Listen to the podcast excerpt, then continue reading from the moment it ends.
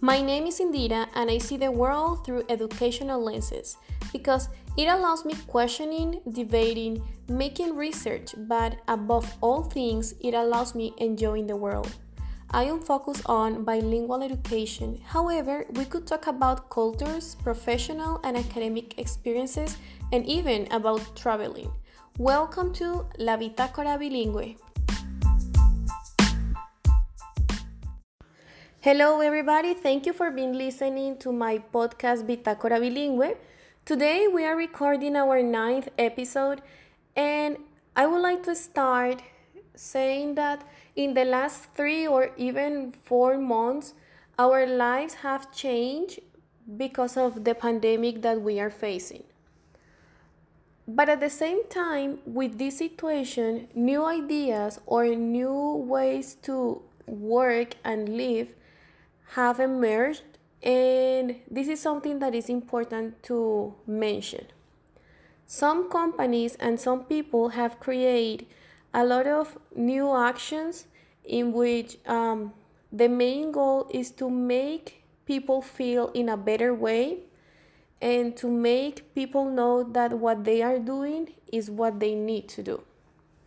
One example of this kind of um, groups or or community that has been created is United We Teach, that is part of Participate Learning.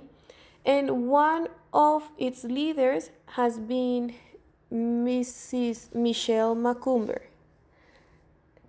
Today, she is the interviewee of my episode, and I am completely sure that you are going to enjoy our conversation and that you are going to to learn more about this process and the advantages that you could get if you are part of a virtual community like this one.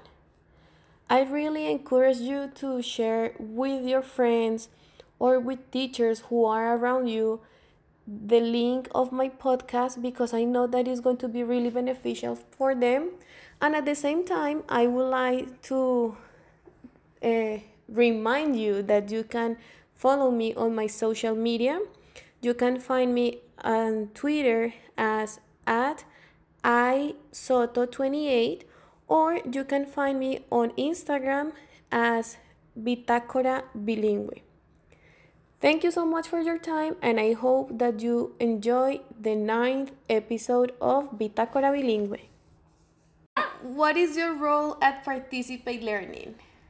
So that's actually a really timely question because I recently switched my role at Participate Learning. Okay. So for the past couple of years, I have worked in our partnerships department and worked with schools and districts who are looking to bring cultural exchange teachers to mm-hmm. their, their school and district and or implement global immersion and dual language immersion programs. But I, over the past couple of months, had the opportunity to transition into a new role mm-hmm. that is totally focused on our teacher experience and engagement during their five years with our program. And for me, that's a little bit like going back to my roots. So I am a former teacher with the program. I came from Canada oh. in 1999 and taught with the program and I had three different experiences here in North Carolina with the program. And in between each of those, I taught in England once for a year and in Paraguay for three years. Mm. So this new role is extremely exciting for me because I get to go back to what it means to be a teacher with participate learning mm-hmm. and to look at that whole experience. How do teachers feel? How are they engaged? How are they supported? What kinds of professional learning experiences are we offering to them while they're here in the United States that one day they'll go back home and use to be a better professional, a better educator in their home countries? Mm-hmm. And also, what positive experiences will they have while they're here in the US so that when they go back home and they talk about their experience, people actually learn what it is like to be here in the United States versus just what they might hear on the news or in movies. Uh, mm-hmm. They hear from one of their friends about what a wonderful, positive experience they had living and teaching here. That's right. And I really like the, the idea that participate learning, they just don't pay attention to the professional development that we have as teachers, but at the same time, they try to pay a lot of attention to our personal part because it's not easy to come to a new country and adapt super fast to every new idea that we have in front of us. So it's really important to have people like you who are working for the company who supports the teachers. So thank you so much for your job. well, thank you for saying that. I mean, it, it, you know, it may sound funny to say, but you know, once you're a part of the Participate Learning family, you're always part of the Participate Learning family. Mm-hmm. And we we are really big on relationships. Like we we love getting to know the teachers that come and choose to partner with us and and make a life here in the United States and in their communities and their schools for the the 5 years that they're here with us. And so we love knowing about your family. We love knowing where you're traveling. We want to know what's happening in your classrooms with your your students. And so uh, we're really committed to furthering and enhancing that experience for all of our teachers throughout their entire time with us. Yeah, that's great. I feel that Participate is a great community. And as a community, I know that there is one, but is in an online way that is United We Teach. So yeah. I would like to know more about what is it, what is it? Yeah. So United We Teach is a community, exactly like you said. It's a community of practice. And communities of practice are designed with the idea that it's a space where groups of people who are passionate about something or dedicated to something, doing something, they have a space to come together mm-hmm. and share about that thing. So, in our case, all of our communities of practice are around something related to education, okay. whether it is dual language, our dual language community, our global community, our ambassador community, or this United We Teach community. And the idea is this space is where these people who are passionate about something come together and they interact on a regular basis so they can share ideas and get better at whatever that thing is that they're passionate about. So with United We Teach, we developed that community when COVID 19 hit mm-hmm. and realized that these teachers that are so used to rocking up to school every day and seeing their students in person were suddenly asked in an instant to switch that, mm-hmm. to pivot, and to do everything that they do well in their classroom in person online instantly without training, without learning any new tech tools. Like just you're going to do it and you're going to make it happen now. Yeah. And so we thought it was really important to provide a space, a community where we could talk about remote teaching and learning people were going to have to get passionate about it really quickly if mm-hmm. they were going to mm-hmm. do it well.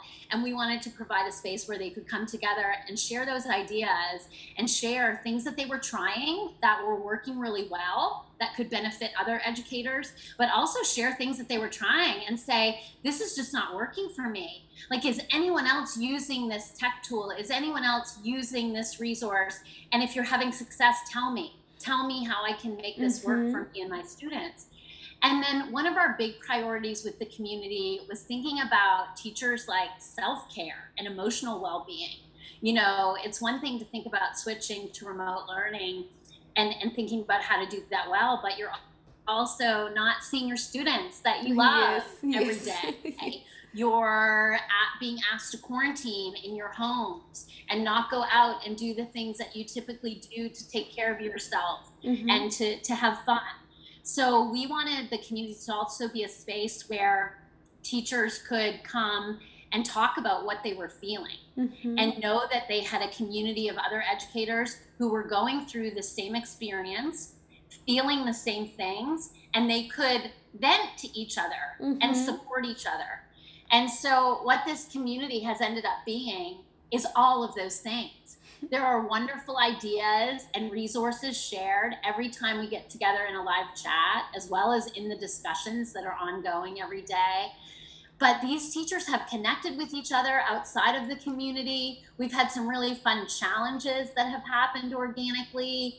There are friendships that have developed that, you know, it gives me goosebumps to think about that these teachers wouldn't have connected without this community.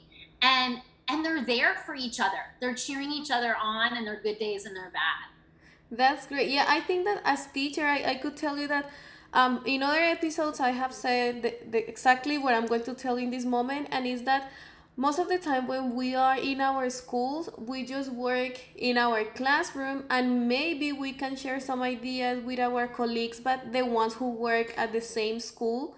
Um, but this space or the time that we have had now, based on the virus and all of this, um, I consider that participate learning had take advantage about it in the way that it opened a new space or a new tool that all of us we can use for doing what you already said for sharing ideas or even for asking questions because that's another aspect that i consider as teachers we need to improve.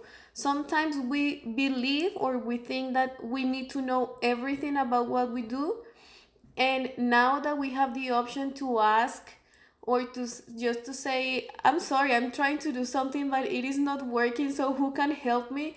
Just with that attitude to have like a team who could support you or even that you could be part of a team who could support another person is just great. I think that that's the best way that we could have for learning new things like tech tools like experiences like everything everything that we need to to learn.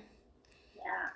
Yeah i mean i that's a great point indira is that you know it it's it's nice when you're in a building and you have the opportunity to collaborate with your colleagues mm-hmm. but even sometimes being in the same building you get so busy that you don't have all of those opportunities to connect and you think oh i wish i could sit down and talk to this person more or i wish i could go into their classroom and observe and see what's happening mm-hmm. and, and have it brought to life for me so i can be inspired by their ideas but that's one thing that's great about this virtual opportunity and these connections is that we know they're out there but this situation of working from home and remote learning has really forced everybody to rely on the virtual space mm-hmm. and what we're hearing is teachers who were hesitant to do it before realize that it's so easy to do and so beneficial mm-hmm. and even when you don't have the opportunity to connect with a colleague down the hall or another colleague in the same district.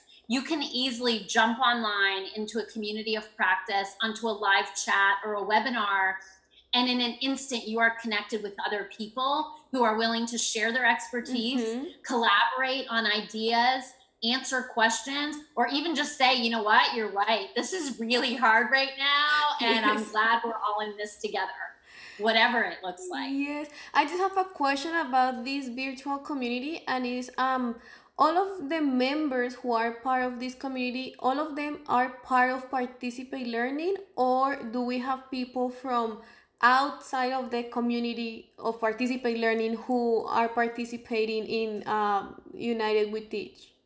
Yeah, that's a great question, and I'm really glad you asked it. there are definitely some communities that we have on our platform that are specifically for our partner teachers that are in our dual language programs or that are in our global programs. But we also have communities of practice that are available to any teacher anywhere in the world for free. So we have one that focuses on the global goals and has mm-hmm. a lot of mm-hmm. resources collated there for the sustainable development goals and activities around those. But the United We Teach practice is one of the free communities of practice that is open to anyone in the world. So we do have teachers who are currently in our program who are part of that community. We have candidates who are teachers that are currently at home in their home country mm-hmm. that one day hope to come and participate in the program in the US. Mm-hmm. And then we have other teachers that ha- are friends of ours that we've shared it with friends of friends, friends of teachers who joined and find the community valuable. And so it's open to anybody. So you can share the link. Uh, if someone is not a member and they click on the link, they will be prompted to set up a free account. It's super quick and easy. It's entering your name and your email address, basically. Mm-hmm. And then you become a member of the community and you get updates when we're having a new live chat. You mm-hmm. get information. You can su- subscribe to discussion boards that are related to topics that you're really interested in learning about. So if someone posts a resource or shares an idea there, you'll get pinged mm-hmm. and alerted to the fact that there's something new there and you can go and check it out. Um, there, there are a lot of wonderful reasons to be part of that community, but I will tell you the people and the brilliant ideas that they are sharing every day make me so excited to log on when I know that someone shared something and to come to our live chats on Tuesdays and Thursdays. Mm-hmm. That is like the highlight of my day. That's great. And something that I really love because I have been part of this community, this virtual community, is the idea that any person, it doesn't matter where you are, you can share what you know. And the best part for me is that as we are from different parts of the world, each one could see the same situation but from a different perspective. So it is like a huge advantage that all of the members who are part of that community they can just take into account. So to all of the audience who is listening to this episode if you could be part of this community is something that you are going to be really thankful because you are going to learn a lot so, um, well, we already talked about the advantages that we could find, but do you consider that there are some like kind of challenges that you have evidence with this community? Yeah, so with the community itself, like, no, not really, because everything mm-hmm. is virtual. It's so easy. We mm-hmm. just get mm-hmm. on, log on, we share ideas, people can access it easily. We post information about our chats, people join using a Zoom link. It's a lot of fun.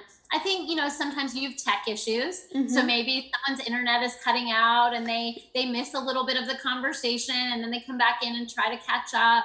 Um, and and I think like in terms of challenges, running the community and having the live chats that that is happening. People are showing up and they are making it wonderful. So mm-hmm. there are no challenges there. It's it's been better than I could have dreamed. Mm-hmm. But um, we definitely talk about challenges. We definitely talk about the challenges that teachers are facing while they try to teach remotely from home, while they try to figure out ways to engage their students mm-hmm. and to continue to build that classroom community even though you're not in person together anymore. And so we talk about challenges that teachers are facing because they are.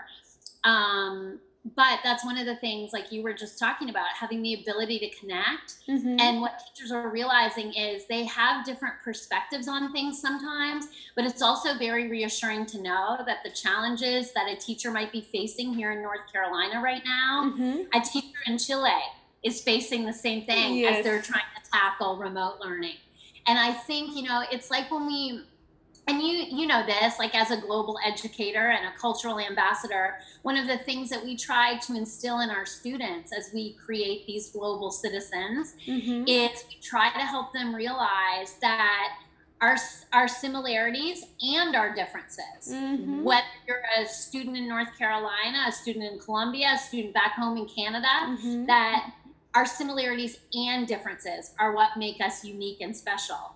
And that when students first start learning about the world outside of their own school and their own community and own country, is it's always so exciting to see them they automatically think that oh that student lives in a different country they must be so different yes. and they always get so excited when they're like oh they like listening to beyonce too they watch the same tv shows i watch you know they realize and get so excited that mm-hmm. they have mm-hmm. things in common and so i think that in our community teachers have the ability to realize that and also to realize as you mentioned that there are different perspectives and ways that you can look at things that maybe you didn't consider before that another teacher in the community might make you think oh yeah i can think about it that way. Or they take an idea that you had that you were struggling with and a new light bulb turns on just because of something that another teacher said. Yes. um, so i love that sharing of the experiences. Yeah and for all of us this is completely new. So we need to understand that it's a process and when you are in a process it's important that you could support and help from others and to others. I remember when i started with the community and i have to be like super honest because i know that maybe a lot of teachers had the same situation it was that I was receiving emails from my from parents, from the school, from the school district, for from everybody. So there was one moment that I was just like in shock because I was like, what do I do? What do I have to do first? Yes, but once you start organizing your time, the way that you could answer those emails, you are going to take advantage of every opportunity that you are receiving including the virtual community that we are talking today about. So, again, I just want to encourage all of the audience who are listening to this episode that you just need to take advantage of the tools that you have in front of you. And if you don't know something, just ask because we are teachers and we need to give the example to our students that when we don't know something, we just need to ask. That's the most important action that we have to do if we want to improve our practice. Yeah. That's true. Always learning. And you made a point earlier about, you know, as teachers, we like to feel like we know everything, mm-hmm. like we're mm-hmm. ready, we're prepared. And sometimes it's hard to admit that we don't know something and to ask for help. And I think that's another thing that's so special about effective communities of practice. And it's true about United We Teach, is that it is such a safe space Mm-hmm. You know, and we had teachers in the beginning who were maybe a little bit hesitant. They came, they came to a chat, they listened to what was happening, and little by little, then they started to talk and they started to share because they realized that it is a very safe and supportive space mm-hmm. where they can ask those questions. Mm-hmm. They can admit when they don't know something and they can get the support that they need. There are teachers who've connected offline because through a live chat or through one of the discussion boards, they realized that somebody else was using a tech tool that they really wanted to learn more about. So they connected outside of the community, and one teacher helped the other teacher get up and get started with using that resource. Mm-hmm. So uh, that's something that's been really special and, and exciting to see. And and the best part, well, maybe it's because well, I like technology and I try to include all of that in my practice. However, something that I need to highlight is the idea that in this community not everything is about tech tools it's not just the way that you need to use this tool or not but as you mentioned at the beginning is more about for example how could i establish a good motivation or with my students because that is super important. Or there are different topics that have been uh, like discussed in this community and it's not just about the technology part.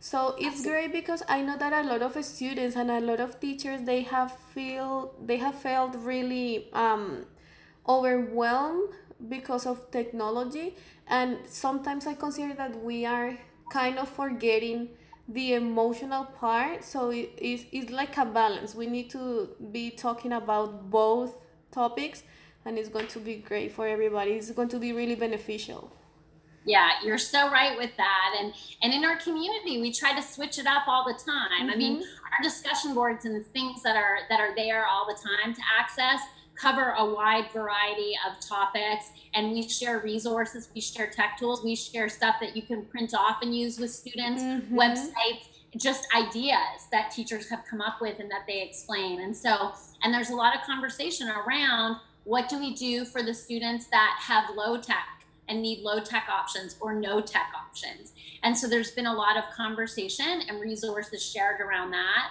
But we also switch it up. So we have sometimes had guest teachers that come in and maybe they do highlight a tech tool that they're using. Mm-hmm. We've had other guests that come in and they're not necessarily talking about tech tools, but they're talking about the things that they've done to continue to build classroom community and to have very strong communication with families throughout this experience where we're all so distant.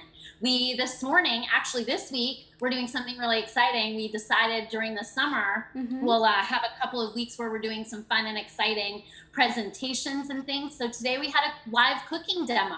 That's and so great. one of our teachers that's from Argentina made alfajores for us. And then on Friday, on Thursday, we're having another Argentinian teacher do a cooking demo for us. Mm, that's so great. switching things up and having a lot of fun together while we're learning. Mm. And, uh, and that's been really really great I think for the teachers. Well, that's great. for all of us too. Well, I consider that a lot of people they are really thankful for this opportunity. Um, I know that uh, you are one of the leaders of this community, so thank you so much for all what you have done. And maybe you already answered what I'm going to ask you during all of our conversation. However, I would like to ask again what new ideas have you learned as a member of this community? Well, first of all, I, I will say I am definitely I am definitely helping to lead the team that is is making United We Teach run. Mm-hmm. But I have a wonderful group of colleagues who I'm partnering with to do this and also the teachers. Like this community would not even exist and be the place that it is without the members who are coming and making it happen and sharing their expertise and their feelings and their thoughts and and really being willing to bond with each other and to mm-hmm. be excited about that but i definitely do get new ideas all the time and this is something that i love so much about interacting and having the opportunity to to chat and collaborate with teachers is that no matter how many years you've taught I taught for 14 and then I have been at Participate Learning for seven. Okay. So, you know, 20 years of education experience. And every time I visit a classroom, which, you know, I'm not doing right now, or I'm talking to teachers, I learn something new mm-hmm. because their teachers are constantly learning and evolving and coming up with new ideas. And I'm just always so amazed and impressed. And with this community, the way that teachers have pivoted and the the innovative and creative ideas that they've come up with are just incredible. And so I, I learn new ideas all the time. I've learned a lot about from teachers about the different ways that they are trying to connect, as I said, with families and students, mm-hmm. and the things that they're doing that are above and beyond to make the to build those bridges, and things like holding parent sessions online to teach them and show them how to use the different platforms. I really love Flipgrid, so I like Flipgrid a lot, mm-hmm. but the ways that teachers have used them have been so creative. And I know you'll appreciate this story. You were a former Participate Learning Teacher of the Year award winner. Congratulations. Thank you. Um, and one of our, our award winners this year, Jake Roberts, is also a teacher in Union County. Mm-hmm. And he came on one day and shared about the way that he's using Flipgrid. And I loved it because he was talking about using it for academics okay. and getting students to reflect on things that they were learning in their remote classes. But then he also twisted it and said, I'm going to also use this to engage my students and have a little fun with them as well.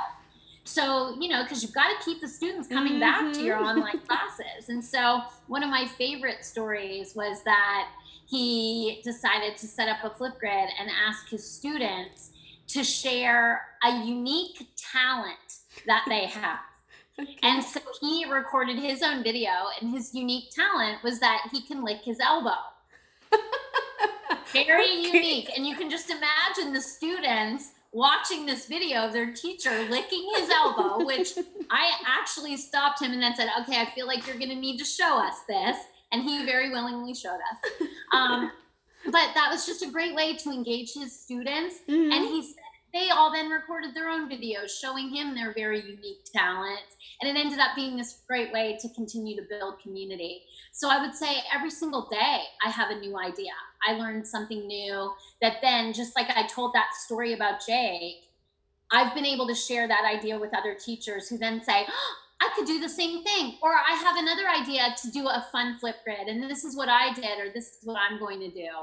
So, yes, new ideas every single solitary time that I connect with this community. Well, I really love what you mentioned that every day we need to continue learning and learning. That's the way that we have to live our life. If yeah. there is one day in our life where we don't learn, something bad is happening with us. so we just need to be asking, we just need to be really curious about what is happening around us. And the the biggest like suggest suggestion that I can tell is that uh continue creating or having a team next to you because you are going to learn a lot and if you want to be an excellent professional, you need to be open to learn from others. So that's the key. That's yeah. so true. And I think the other thing, which we've, you know, I've, we've reminded each other of all the time in this community, is that you know, this has been a very isolating time. Mm-hmm. It's been hard for a lot of people to transition how you do your professional work, but also, you know, to transition from the relationships that you have mm-hmm. with your students, with your colleagues, with your friends, with family, to transition all of that to be so dependent on technology and on virtual connections that I think we've felt so challenged. And some teachers, as you mentioned, don't feel as skilled with technology and it makes you feel panicked and maybe you don't feel like you're doing enough or you don't feel like you're doing it well enough and mm-hmm. one of our teachers shared with us um, a message that her principal sent out at one point in time near the beginning of the, the pandemic and it was about I, i'm going to mess it up a little bit but it was basically saying if you only had three students show up to your class meeting you're still doing the work. Mm-hmm. If you only had one family respond to your parent communication, you're still doing the work. Yeah. And that is such an important message that we try to remind each other of every day in that community is to not be frustrated. If you have connected with one student during this remote learning, you've had one response from a family, whatever that is, hang on to that because that makes a difference for that student and that family. And and that you're doing the work. Yeah. And you indira by doing this podcast are doing the work too because you are connecting with other people on topics that other educators want to hear about yeah. and they are able to listen to these episodes at a time that works for them whether it's over their morning coffee whether it's when they're out for a walk whatever that might be. And so thank you for doing the work too. No, I really enjoy uh, like sharing what I know and what I have done because I consider that when you are an excellent teacher, you need to teach in all the ways that you could do it. So maybe this is like a kind of excuse that I have for having my virtual classroom. but my, my new students are teachers, so it's okay. Right. Okay, so Mrs. Macumber, thank you, thank you so much for your time. I have enjoyed a lot this conversation. I know that uh, the audience uh, they are going to learn a lot from what we have talked, and I hope that the ones who are not part of uh, United We Teach they could enroll and they could enjoy and learn as much as they can. And again, thank you for your job. Thank you for being the leader, one of the leaders of this project, because this is really worthy for all of us. Thank you so much. And thank you for having me. It was an honor to be invited, and I appreciate it, and I appreciate everything that you're doing. Okay, thank you. Bye.